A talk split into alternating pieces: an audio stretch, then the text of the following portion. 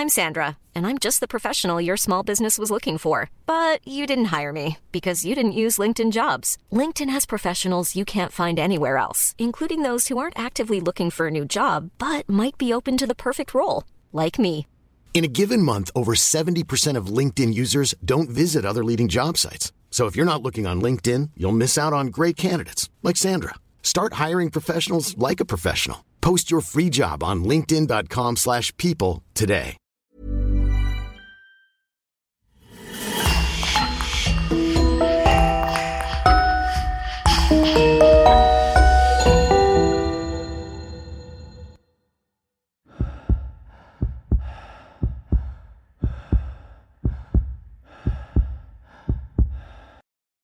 Bonjour et bienvenue à tous. À la fin des années 1970, un tueur en série surnommé l'étrangleur de Hillside a violé et étranglé dix femmes dans une communauté de la ville de Los Angeles. Ces meurtres et le procès qui s'en est suivi sont connus sous le nom d'affaire de l'étrangleur de Hillside, et cette affaire, qui a fait l'objet de deux films et d'innombrables livres, est l'un des récits de meurtres en série les plus célèbres de l'histoire. Le surnom de l'étrangleur de Hillside, inventé par les médias, est resté, même s'il s'est avéré au final que c'étaient deux tueurs qui avaient agi ensemble. Les meurtres de l'étrangleur de Hillside sont l'œuvre des cousins Kenneth Bianchi et Angelo Buono. À la fin des années 1970, Buono vivait dans une maison et possédait un magasin de sellerie automobile au 703 East Colorado Street à Glendale. En 1975, à l'âge de 26 ans, Bianchi est venu à Los Angeles et a emménagé avec Buono, son cousin de 43 ans. Les hommes se sont vite transformés en proxénètes et en octobre 1977, ils se sont tournés vers le viol et le meurtre en série. La plupart des victimes étaient des inconnus pour les deux hommes, bien qu'elles vivaient à proximité ou aient pu s'associer avec eux. Toutes les victimes retrouvées avaient été agressées sexuellement, étranglées et jetées sur une colline à Glendale ou dans les environs. La plupart des corps ont été retrouvés avec des marques de ligature sur le cou, les poignets et les chevilles, et neuf des dix corps ont été retrouvés complètement nus. Toutes étaient des jeunes femmes âgées de 12 à 28 ans, mais à part cela, il n'y avait pas de modèle distinct. Les victimes étaient d'origines différentes. Une jeune femme était noire, deux étaient des latinos et sept étaient blanches. Elles n'avaient pas non plus les mêmes occupations. Trois étaient des jeunes prostituées, quatre des fugueuses et deux des étudiantes. Qui étaient les cousins Kenneth Bianchi et Angelo Buono? Et comment ont-ils commencé leurs terribles œuvres? Que leur est-il arrivé? Et quelle est l'erreur qui a pu enfin conduire à leur arrestation? Voici l'histoire des étrangleurs de la colline.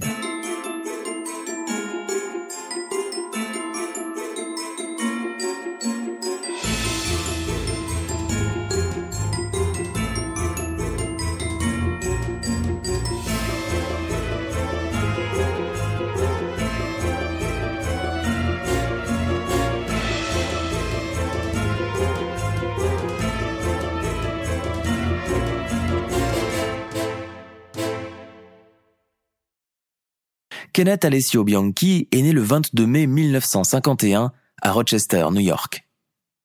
Sa mère biologique était une prostituée alcoolique de 17 ans qu'il a abandonnée à la naissance. Trois mois plus tard, Frances Bianchi et son mari, un ouvrier de la fonderie American Break Shoe, l'ont adopté. Kenny semble avoir été un être mauvais dès son berceau. Au moment où il a pu parler, sa maman Frances a su qu'elle était confrontée à un menteur compulsif et son enfance s'est déroulée dans l'oisiveté et la dissimulation. Malgré son QI de 116 et ses dons artistiques et verbaux, il n'a jamais été très bon à l'école et ses notes étaient irrégulières. Bianchi va de plus rapidement montrer les premiers signes des problèmes qui vont dominer sa vie ultérieure. C'était un menteur invétéré, sujet à de violentes crises de colère et un mauvais élève. Faisant preuve d'aptitude à la manipulation dès son plus jeune âge, il a toujours été l'instigateur de mauvais comportements que sa mère adoptive, Frances, a tout fait pour tenter de freiner. Avec un sacrifice financier important, elle l'envoya dans une école primaire catholique où il réussit bien en écriture créative. Mais le régime religieux strict où il s'est retrouvé semble l'avoir influencé sur ses attentes envers les femmes, et il passera sa vie à être continuellement déçu par le fait que la plupart des femmes qu'il rencontre ne répondent pas à ces normes rigoureuses de pureté catholique. Le fait de découvrir la vérité sur son abandon par sa mère biologique n'a fait qu'ajouter à sa vision déformée des femmes en général. Après la mort de son père adoptif, alors qu'il avait 13 ans, sa maman adoptive Frances a été forcée d'aller travailler pour les faire vivre, et Kenneth a dû retourner dans le système scolaire public où il est devenu un élève parfaitement dans la moyenne. Devenu un jeune adulte, son éducation catholique l'a servi d'une manière tordue. Kenneth était capable de confondre les femmes ordinaires avec la Vierge et pouvait être poussé à une déception amère, voire à la colère et à la fureur face à leurs fragilités humaines. Refusant la sexualité féminine, même si elle l'attirait, il s'opposait à ce que ses petites copines portent des pulls à col en V ou des jeans moulants, et demandait une fidélité totale et une dévotion extérieure absolue. Pourtant, il sortait toujours avec plusieurs filles à la fois et n'exigeait pas de lui-même des normes de pureté comparables. Il a finalement épousé une jeune femme de son âge lorsqu'il a obtenu son diplôme d'études secondaires en 1971. Mais aucun des deux n'était assez mature pour faire durer le mariage. Et huit mois après le mariage, elle a emballé tous ses biens, l'a quitté et a demandé l'annulation du mariage. Kenny a été anéanti, il s'est senti trahi et utilisé. Il entra ensuite à l'université qu'il arrêta après un semestre, puis vécut de petits boulots avant de finalement devenir agent de sécurité dans une bijouterie. Bianchi nourrissait depuis son enfance le désir de devenir policier. Il avait même suivi des cours de sciences policières et de psychologie dans un collège communautaire pour atteindre cet objectif. Mais son mauvais caractère l'avait fait abandonner avant d'avoir obtenu son diplôme, et par la suite, une demande d'emploi au bureau du shérif local avait été rejetée. Kenneth fut donc ravi lorsqu'on lui proposa ce poste d'agent de sécurité qui, pour lui, lui rappelait le métier de policier qu'il avait toujours rêvé d'exercer. Mais aussitôt engagé, il se servit plutôt de ce poste pour voler des biens à ses employeurs qu'il offrait ensuite à ses petites amies ou à des prostituées pour s'attacher leur fidélité. À cause de plusieurs actes de petite délinquance, Bianchi fut amené à changer fréquemment d'emploi. Finalement, à 26 ans et profondément délisionné par sa vie à Rochester, il décida de s'installer à Los Angeles à la fin de 1975. Un certain nombre de jeunes femmes vivaient dans son immeuble et il s'est fait un point d'honneur de tenter de toutes les courtiser. L'une d'entre elles, Christina Weckler, a ignoré ses avances, mais d'autres se sont montrées plus réceptives. Il s'est installé finalement chez Kelly Boyd, une femme qu'il avait rencontrée au travail et en mai 1977, elle lui a dit qu'elle attendait son premier enfant. Il a rapidement voulu épouser Kelly, mais elle n'était pas sûre de vouloir accepter l'offre. Certes, Kenny était très gentil avec elle, mais il avait de sérieux défauts. Il était très jaloux, immature, et il mentait beaucoup. Mais bon, elle l'aimait et il lui avait promis de changer. Elle a donc décidé de lui faire confiance. En parallèle, Kenny s'était installé comme psychologue avec un faux diplôme et un ensemble de qualifications qu'il avait obtenues frauduleusement. Il a loué des bureaux à un psychologue légitime qui ne se doutait de rien. Heureusement, très peu de gens sont venus le voir pour lui demander des conseils. Lorsque Kelly a découvert le faux service de conseil, elle a été en colère. En octobre et décembre 1977, la ville de Los Angeles a été terrorisée par la nouvelle de l'étrangleur de Hillside. Mais cela a eu peu d'effet sur la relation entre Kelly et Kenny. Par contre, peu de temps après, Kenny Bianchi a commencé à tousser et à avoir des difficultés à respirer. Et Kelly a dû insister pour qu'il aille voir un médecin. Il l'a fait, et quand il en est revenu, il lui a annoncé qu'il avait un cancer du poumon et qu'il allait devoir suivre une chimiothérapie pour lui sauver la vie. Vous le croyez? Bien sûr que non. C'était un mensonge. Kelly a été traumatisée par la nouvelle, mais elle a fait de son mieux pour lui remonter le moral. Kenny a commencé à s'absenter régulièrement du travail parce qu'il prétendait que la thérapie le rendait malade. Alors qu'il était désormais régulièrement à la maison, il s'est mis à suivre frénétiquement les infos et à développer une sorte de passion morbide pour les meurtres de l'étrangleur. Cela a contribué à attendre leur relation et Kelly s'est mise à aller de plus en plus souvent chez son frère. Mais, folle amoureuse comme elle l'était, avec en plus un bébé dans le ventre qui allait bientôt pointer le bout de son nez, elle finissait toujours par retourner chez Kenny. En février, leur fils Sean est né. Pendant un certain temps, les choses se sont améliorées entre eux, mais les vieux problèmes ont fini par refaire surface. Si Kelly avait espéré que le bébé lui donnerait un but, l'encouragerait à changer de comportement, elle devait se rendre à l'évidence, cela n'avait pas du tout été le cas. Kelly a donc décidé de prendre son courage à deux mains et de rentrer chez elle à Bellingham pour repartir à zéro.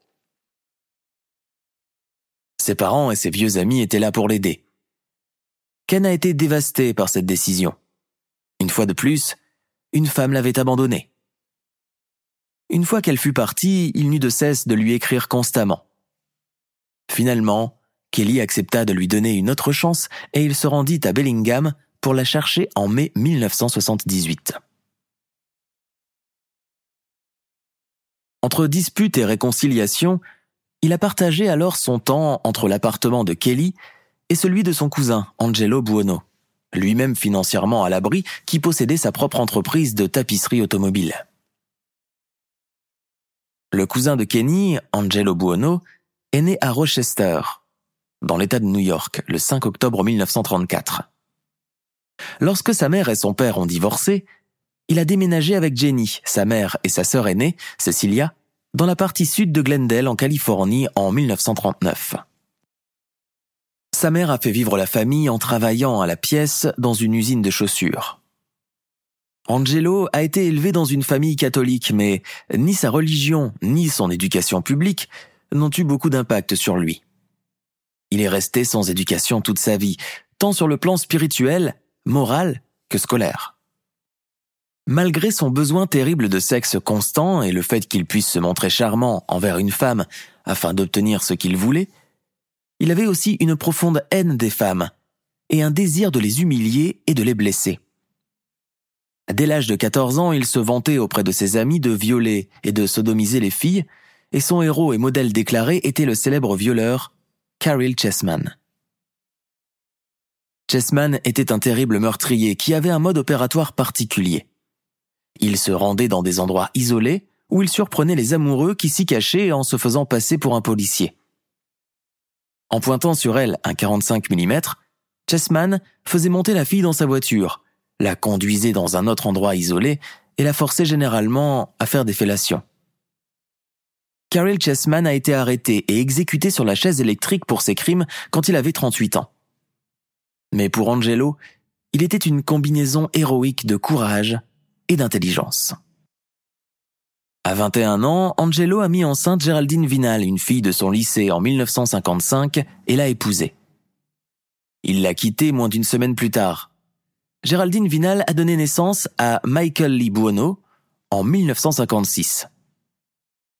Angelo a refusé de lui donner un centime pour la soutenir et a refusé que le garçon l'appelle papa. Fin 1956, Angelo avait engendré un autre fils, Angelo Anthony Buono III. En 1957, il a épousé la mère, Marie Castillo, qui a ensuite donné naissance à un enfant tous les deux ans à peu près. Peter Buono en 1957, Danny Buono en 1958, Louis Buono en 1960 et Grace Buono en 1962. En 1964, Marie a finalement demandé le divorce en raison de la violence de Angelo et de ses besoins sexuels pervers. Et aussi parce qu'elle était lassée d'un torrent constant d'insultes verbales. Elle a plus tard raconté que, bien qu'il n'ait jamais bu, il la battait régulièrement et lui donnait des coups de pied lorsqu'il était de mauvaise humeur et loin de se soucier de savoir si les enfants étaient témoins des coups, il semblait au contraire vouloir qu'ils regardent. Angelo réussit une fois de plus à éviter de payer une pension alimentaire, et Marie doit se tourner vers l'aide sociale pour nourrir ses nombreux enfants. Lorsque de guerre lasse allait aller voir Angelo pour tenter de se réconcilier avec lui, il l'a menotté, lui a mis un pistolet sur le ventre et a menacé de la tuer c'est la dernière fois qu'elle a pensé à se réconcilier avec Angelo. En 1965, Angelo a commencé à vivre avec une jeune femme de 25 ans, Nanette Campina, mère de deux enfants. Avec Nanette, il a eu Tony en 1967 et Sam en 1969. Elle a été traitée aussi bien que Marie, mais elle est restée avec lui parce qu'il lui a fait comprendre qu'il la tuerait si elle ne le faisait pas. En 1971, Nanette a décidé de tout risquer pour échapper à Angelo, qui avait commencé à maltraiter sa fille de 14 ans. Angelo s'est même vanté auprès de ses amis d'avoir violé sa belle-fille, puis de l'avoir livrée à ses fils pour leur plaisir. Vrai ou non, Nanette a pris ses enfants et a quitté l'État pour de bon. En 1972, Angelo a épousé Deborah Taylor sur un coup de tête. Mais ils n'ont jamais vécu ensemble et n'ont non plus jamais réussi à divorcer. En 1975, Angelo s'est construit une réputation appréciable de tapissier automobile. Il a acheté un local au 703 East Colorado Street pour sa résidence et son magasin de tissus d'ameublement. Il n'avait pas besoin d'employés, alors le nouvel endroit lui donnait l'intimité nécessaire pour faire toutes les choses horribles dont il avait toujours rêvé. Il était arrogant, indépendant, direct et certains diraient charismatique il est devenu un aimant pour toutes les adolescentes du quartier. Elles étaient généralement naïves et n'avaient généralement aucune idée du sexe, il n'avait donc pas de mal à les convaincre que ces exigences scandaleuses étaient normales. Fin 1975, à l'arrivée de son cousin Kenny, Angelo avait les cheveux teints en noir, des chaînes en or autour du cou, une grande bague turquoise au doigt et des sous-vêtements en soie rouge. Angelo Buono avait le passé de violences sexuelles multiples que l'on connaît et cela a fait une profonde impression sur Bianchi qui était de 17 ans son cadet. Quand il s'est installé chez lui, le cousin aîné Angelo aurait ainsi servi de modèle au cousin cadet Kenneth, et aurait ensuite réussi à l'influencer. Ainsi, quand Kenny a manqué d'argent, Angelo a eu l'idée de faire travailler des filles comme prostituées pour eux. Le charme de Kenny pourrait être utilisé pour recruter les filles et les relations d'Angelo pourraient être utilisées pour obtenir les clients. Bianchi a immédiatement sauté sur l'occasion tu es vraiment un génie, a-t-il dit à son cousin. On fera venir des petites adolescentes fugueuses qui ne manqueront à personne et on les forcera à faire des passes. Impatients de lancer leur funeste projet, Bianchi et Buono se précipitent dans les rues et trouvent rapidement deux adolescentes. Sabra Hanan et Becky Spears. Ils leur proposent du secours et arrivent très facilement à ramener les adolescentes affamées chez Buono. Puis, dès qu'elles passent le pas de la porte de la maison du cousin malfaiteur, il les enferme et les force à se prostituer. Bianchi et Buono vont être extrêmement brutaux avec les deux jeunes filles. Ils les battent, les violent et les battent encore plus fort si elles essayent de résister. Ils les enferment dans leur chambre et ne les en laissent pas sortir. L'une des filles, Sabra, a réussi à faire appel à un avocat du nom de David Wood grâce auquel les deux femmes vont un jour réussir à s'échapper. J'étais fatigué de me faire battre, fatigué de toutes les menaces et fatigué de me prostituer, dira Sabra des années plus tard. Elle a eu de la chance de sortir de l'étau des cousins monstrueux vivantes, car peu de temps après son départ, les tendances violentes de Bianchi et Buono ne vont faire qu'empirer. Leur premier meurtre a lieu peu après l'évasion de Sabra et Becky. Déterminés à maintenir leur affaire de proxénétisme à flot, Bianchi et Buono paient une prostituée du nom de Deborah Noble pour obtenir une liste des noms et des numéros de tous les clients de Los Angeles. Noble se présente chez eux avec une autre prostituée, Yolanda Washington, et leur vend une fausse liste. Bianchi et Buono s'en rendent vite compte et décident de se venger. C'est facile. Ils savent où trouver Yolanda, qui leur a dit où elle travaillait souvent. Le corps de Yolanda Washington a été retrouvé nu sur une colline près de l'autoroute Ventura le 18 octobre 1977. Elle avait été attachée avec du tissu autour du cou, des poignets et des jambes, puis épinglée. Elle avait été violemment violée. Puis son corps avait été lavé et nettoyé pour éliminer les preuves et laissé nu sur la colline. Le propriétaire d'un magasin de musique, Ronald Lemieux, est la dernière personne à l'avoir vue vivante. Il a témoigné plus tard que deux hommes portant des badges de police l'ont sorti de la rue, l'ont menotté et l'ont poussé sur le siège arrière d'une voiture banalisée. Cela allait devenir la marque de fabrique de Bianchi et Buono pour la plupart de leurs meurtres. Ils se faisaient passer pour des flics, brandissaient un faux badge et disaient à une femme qu'elle allait venir en ville. Puis il l'emmenait au magasin de fourniture d'ameublement d'Angelo Buono et s'assurait qu'on ne la reverrait plus jamais. Moins de deux semaines plus tard, les étrangleurs de Hillside ont frappé à nouveau. Cette fois, ils ont tué une fugueuse de 15 ans qui avait survécu en vendant son corps dans les rues. Son corps a été retrouvé le 1er novembre 1997, jeté dans un quartier résidentiel de la Crescenta. Une serveuse du nom de Lisa Castine est apparue ensuite cinq jours plus tard et elle était la première femme qu'ils ont tuée qui n'était pas une prostituée.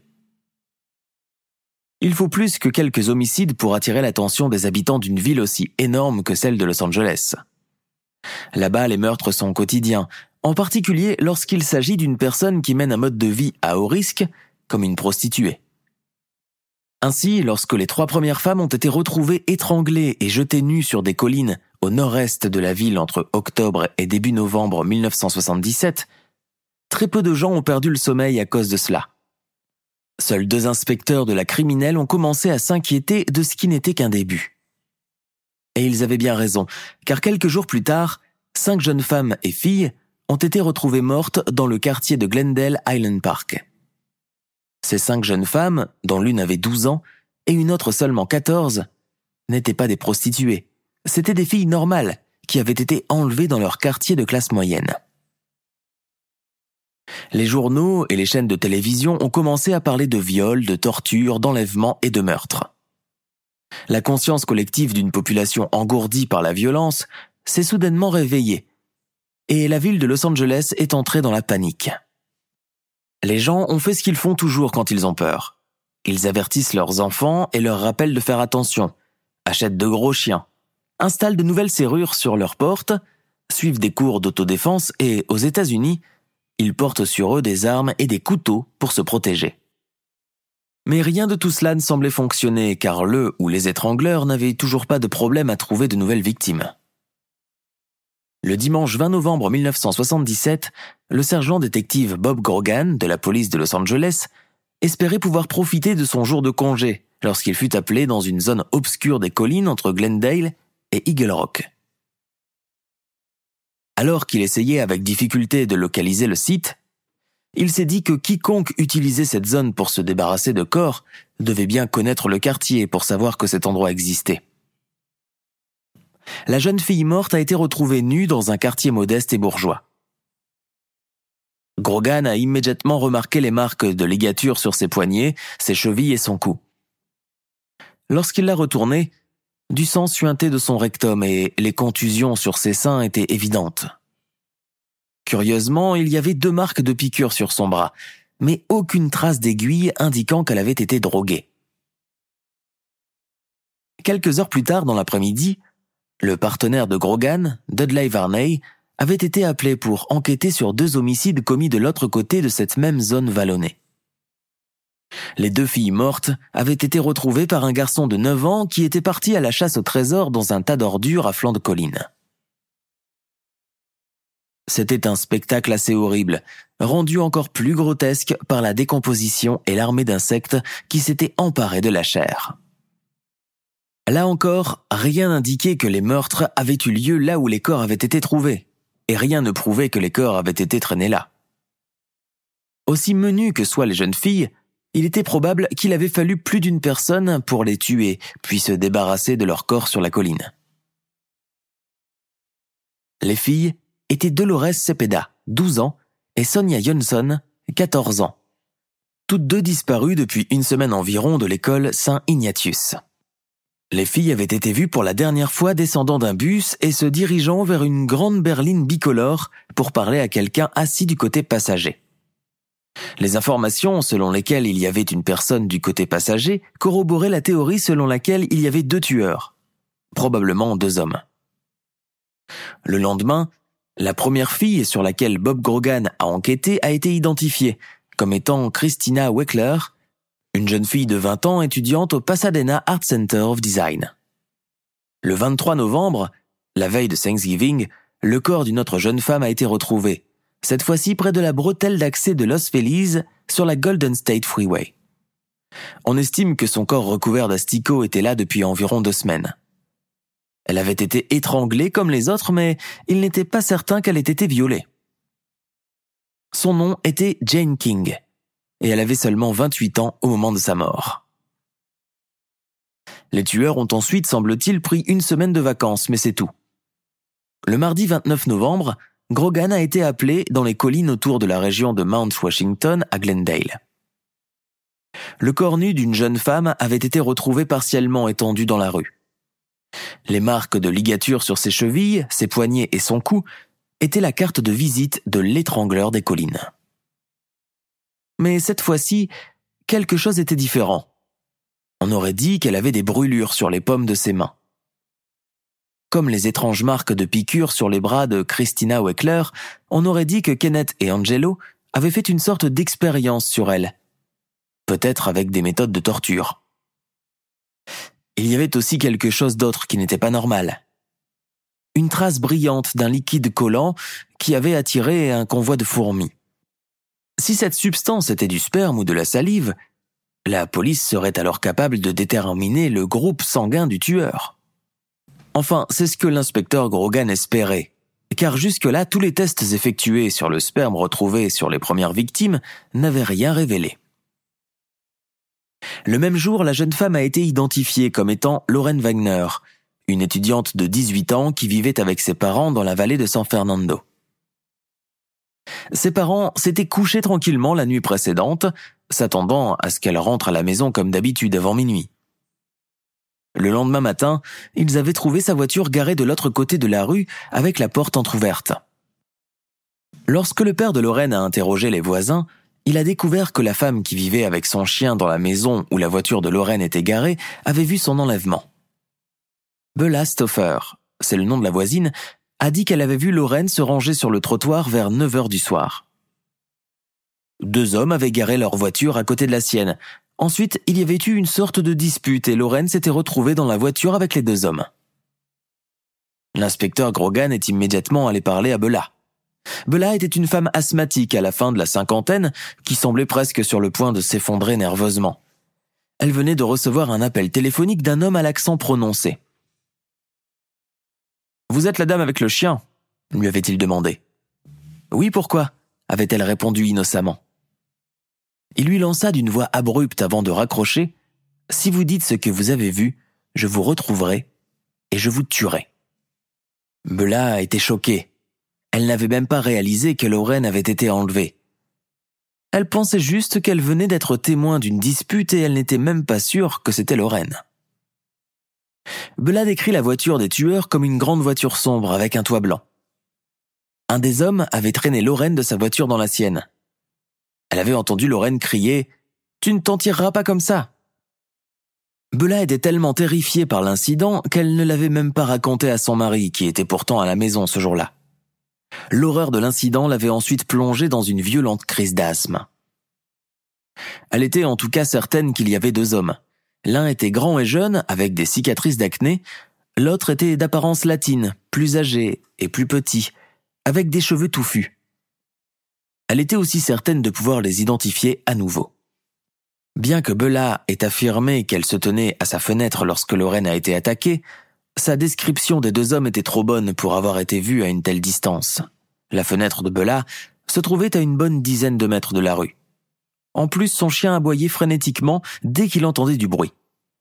Grogan était sûr que Bella était sortie dans son jardin et s'était cachée dans les buissons lorsque l'agitation avait commencé.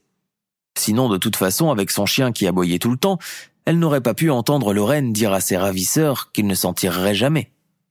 Mais bon, elle s'arc-boutait à sa version, et il semblait qu'il n'y en avait rien à tirer. Peut-être que Bella dirait toute la vérité un jour, quand et si cela s'avérait nécessaire. En tout cas, l'enlèvement de Lorraine Wagner prouvait une chose. Les tueurs considéraient désormais la ville entière de Los Angeles comme leur terrain de jeu. Personne n'était à l'abri. Au moins, lorsque les crimes étaient confinés à Hollywood et à Glendale, la police pouvait intensifier ses efforts dans ces régions. Mais maintenant, personne ne savait où les étrangleurs allaient frapper la fois suivante. En plus, l'enquête ne menait nulle part. Les quelques indices qu'ils avaient produits ne permettaient pas de trouver de bons suspects. La police connaissait le profil de personnes qu'ils recherchaient, mais cela ne leur a pas été d'un grand secours dans une vaste zone métropolitaine. La description de l'étrangleur potentiel était la suivante. L'étrangleur était blanc, dans la vingtaine ou le début de la trentaine, et célibataire, séparé ou divorcé. En tout cas, il ne vivait pas avec une femme. Il était d'intelligence moyenne, au chômage ou faisant des petits boulots, pas du genre à rester trop longtemps au travail. Il avait probablement déjà eu des ennuis avec la justice. Il était passif, froid et manipulateur tout à la fois. Il était le produit d'une famille brisée dont l'enfance a été marquée par la cruauté et la brutalité, en particulier aux mains des femmes. Armé de ce profil certes correct mais pour le moment inutile, l'inspecteur Grogan aurait dit Mince, il ne nous reste plus qu'à trouver un homme blanc qui déteste sa mère.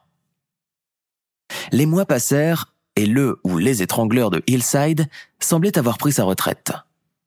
Les activités de l'équipe spéciale ont pris fin et les inspecteurs ont commencé à travailler sur d'autres affaires. Mais le 12 janvier 1979, la police de Bellingham, à Washington, donc très loin de Los Angeles, est informée de la disparition de deux étudiants de la Western Washington University.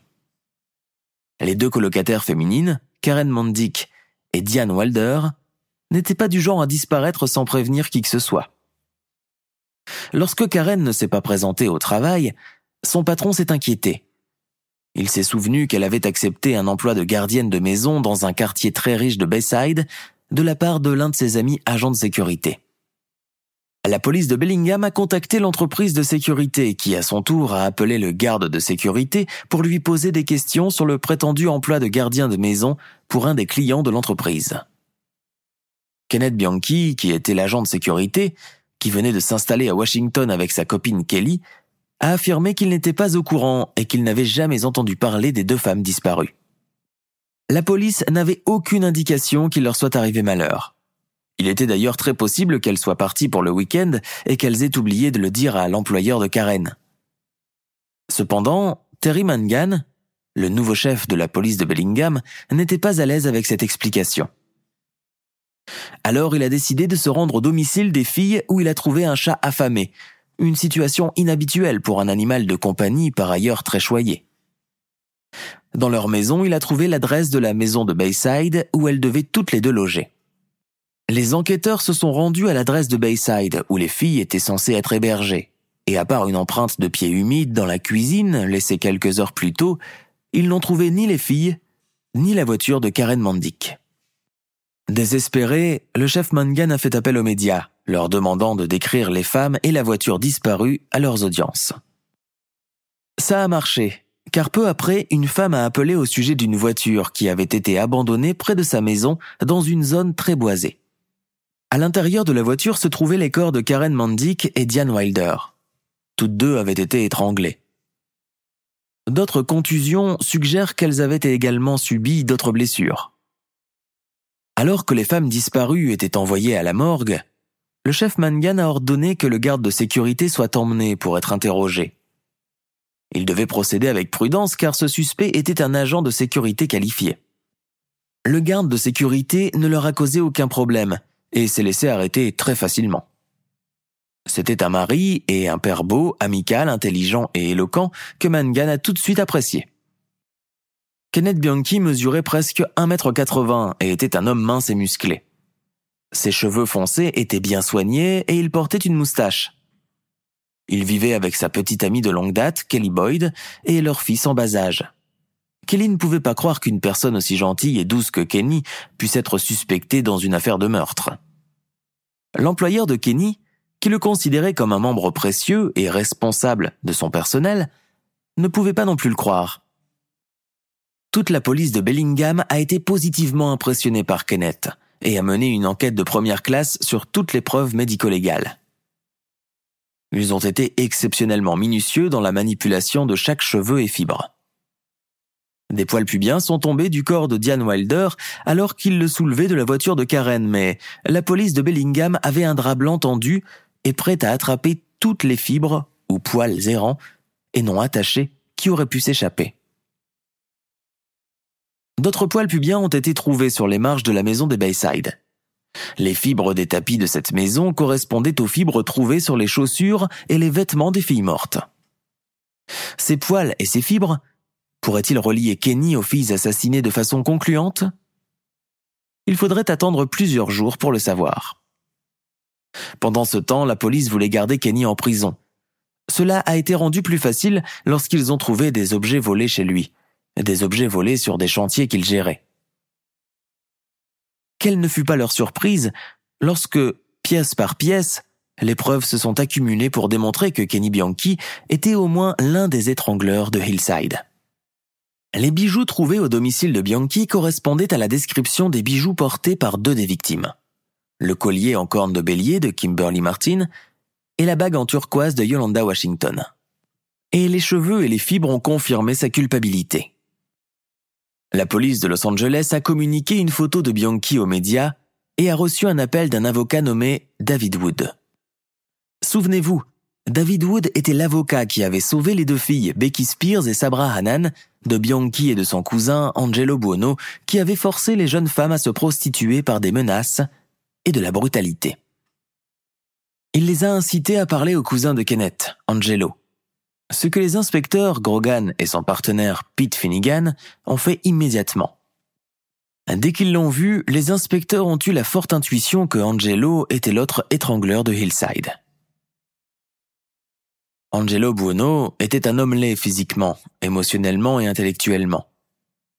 C'était un homme brutal et sadique, avec une personnalité dominante. Il était aussi grossier, vulgaire, égoïste, ignorant et sadique. Étonnamment, il avait aussi beaucoup de succès auprès des dames, et se faisait même surnommer l'étalon italien. Il a été marié plusieurs fois et a eu un certain nombre d'enfants, qu'il a tous maltraités, au moins physiquement et parfois sexuellement. Au moment où les inspecteurs l'ont interrogé, Angelo avait la quarantaine, les cheveux noirs teints, de mauvaises dents et un nez qui dominait son visage. S'ils n'ont pas pu arrêter immédiatement Angelo, ils ont pu au moins le localiser et le garder en tant que suspect numéro un, le temps qu'il rassemble plus de preuves. Et pendant ce temps, Kenneth, toujours dans sa prison, pensait à un moyen de se sortir de là. Il est vrai que Kenny Bianchi avait énormément de défauts, mais il n'était certainement pas stupide. Enfermé dans sa prison du comté de Whatcom à Bellingham, il avait beaucoup de temps et de motivation pour utiliser ses cellules grises. Déjà un mentor accompli, il a convaincu Dean Brett, l'avocat désigné par le tribunal pour le représenter, qu'il souffrait d'amnésie. Brett était tellement préoccupé par une potentielle tentative de suicide de Kenny qu'il a fait appel à un travailleur social psychiatrique pour parler à Kenny. L'assistant social psychiatrique l'a trouvé si doux et si gentil qu'il n'a pas pu comprendre comment une personne aussi agréable et attentionnée avait pu étrangler plusieurs femmes à moins qu'il ne souffre d'un trouble de la personnalité multiple. Kenny a compris le message et a mis au point une merveilleuse arnaque, en utilisant ses connaissances en psychologie acquises à l'université et tout ce qu'il avait appris en voyant des thrillers psychologiques à la télévision auparavant. Puis Kenny a vraiment eu de la chance. Le film Sibyl, qui racontait une histoire de personnalités multiples, a été diffusé à la télévision juste avant que Kenny ne soit interviewé par le docteur John G. Watkins, un expert en matière de personnalité multiple et d'amnésie. C'était la première étape de sa défense. Kenneth avait décidé de se faire passer pour fou. Kenny s'est très bien préparé pour sa prestation, et quand le docteur est arrivé, il a mis en place son gigantesque cinéma. Le docteur Watkins a commencé par hypnotiser Kenny et ce dernier lui a fait croire qu'il était bien entré en hypnose. Il a ensuite pris une voix caverneuse et est entré dans la peau de son personnage maléfique. Ce n'était pas Kenny mais Steve Walker, le supposé alter ego de Kenny, qui avait tué les filles avec son cousin Angelo. Steve a également forcé Kenny à étrangler les deux femmes à Bellingham. Kenneth Bianchi avait donc deux personnalités, Kenny, l'homme parfait, gentil et agréable, et Steve, le meurtrier sans cœur. Les inspecteurs présents ce jour-là n'y ont pas cru une seconde, mais le docteur Watkins a semblé emballé et s'est complètement fait prendre au jeu de Kenny. aussi pénible que cela ait été pour les inspecteurs de voir Kenny utiliser cette fausse défense, cela a eu l'avantage d'impliquer Angelo. D'ailleurs, il n'y avait pas que ça. Quand l'inspecteur Grogan a montré les photos de suspects à Bella Stoffer, la femme qui avait vu l'enlèvement de Lorraine Wagner, elle avait tout de suite choisi Bianchi et Bueno. Pendant ce temps, d'autres experts des personnalités multiples ont examiné Kenneth, et la plupart sont parvenus à la conclusion qu'il devait certainement les inventer. Enfin, le docteur Martin Horn, une autorité majeure en matière d'hypnose, a été appelé pour déterminer une fois pour toutes si Kenny faisait semblant ou pas. Le docteur Horn avait mis au point des procédures lui permettant de savoir si un sujet était réellement hypnotisé ou s'il faisait simplement semblant de l'être. Les réponses de Kenny à trois tests sur quatre ont prouvé qu'il faisait semblant. Le piège le plus impressionnant du docteur Horn pour Kenny fut lorsqu'il lui annonça qu'il pourrait y avoir un problème avec le diagnostic des personnalités multiples. C'est assez rare qu'il n'y ait que deux personnalités, lui a dit le docteur Horn. Habituellement, il y en a au moins trois et souvent beaucoup plus que cela. Le docteur Horn voulait ainsi établir que Kenny était un imposteur et réagissait aux indices et aux questions que lui posaient les médecins. Le docteur était persuadé que si Kenny simulait son trouble de personnalité multiple, il trouverait un moyen d'inventer une troisième personnalité. À votre avis, que fit Kenny? En quelques minutes seulement, il s'inventa un nouveau personnage nommé Billy. Et bientôt, deux nouvelles personnalités supplémentaires apparurent, censées faire plaisir au docteur Horn. Le docteur Horn en était certain désormais. Kenneth Bianchi mentait. Finalement, les enquêteurs ont découvert que le nom Stephen Walker venait d'un étudiant dont Bianchi avait déjà tenté de voler l'identité dans le but de pratiquer frauduleusement la psychologie. La police a également trouvé chez Bianchi une petite bibliothèque de livres sur des sujets de psychologie moderne, ce qui indiquait, encore une fois, sa capacité à simuler ce trouble. On lui a toutefois diagnostiqué un trouble de la personnalité antisociale avec sadisme sexuel. Complètement acculé, et dans une tentative d'obtenir une réduction de peine, Bianchi a accepté de témoigner contre Buono. Cependant, en donnant son témoignage, Bianchi s'est efforcé d'être aussi peu coopératif et contradictoire que possible, espérant apparemment éviter d'être la cause ultime de la condamnation de Buono. En fin de compte, les efforts de Bianchi n'ont pas abouti, puisque Angelo Buono a été reconnu coupable et condamné à la prison à vie. Kenneth, lui, a été aussi condamné au final à la perpétuité.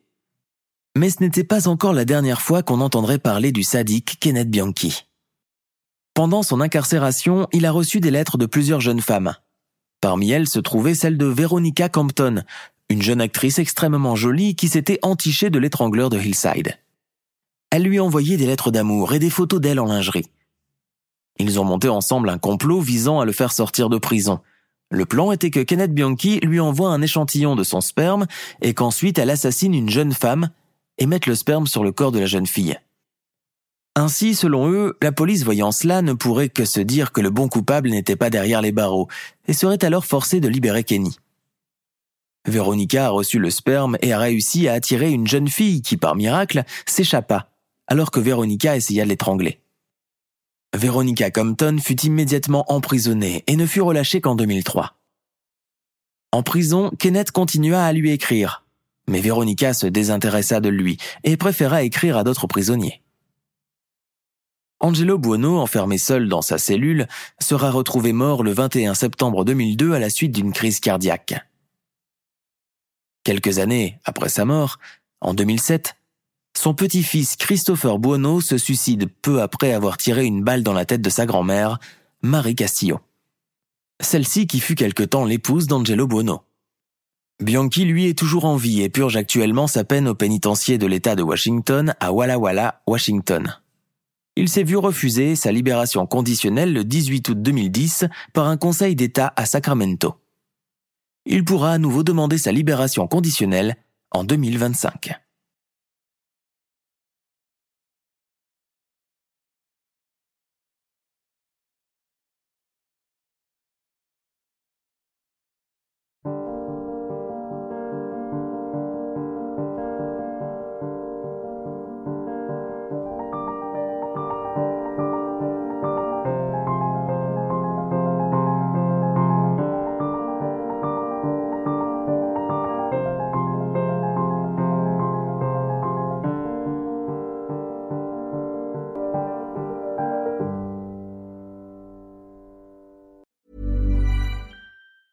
Hi, I'm Daniel, founder of Pretty Litter. Did you know cats tend to hide symptoms of sickness and pain? I learned this the hard way after losing my cat, Gingy. So I created Pretty Litter, a health monitoring litter that helps detect early signs of illness by changing colors, saving you money and potentially your cat's life. Pretty Litter is veterinarian developed, and it's the easiest way to keep tabs on your fur baby's health right at home. Go to prettylitter.com and use code ACAST for 20% off your first order and a free cat toy. Terms and conditions apply. See site for details.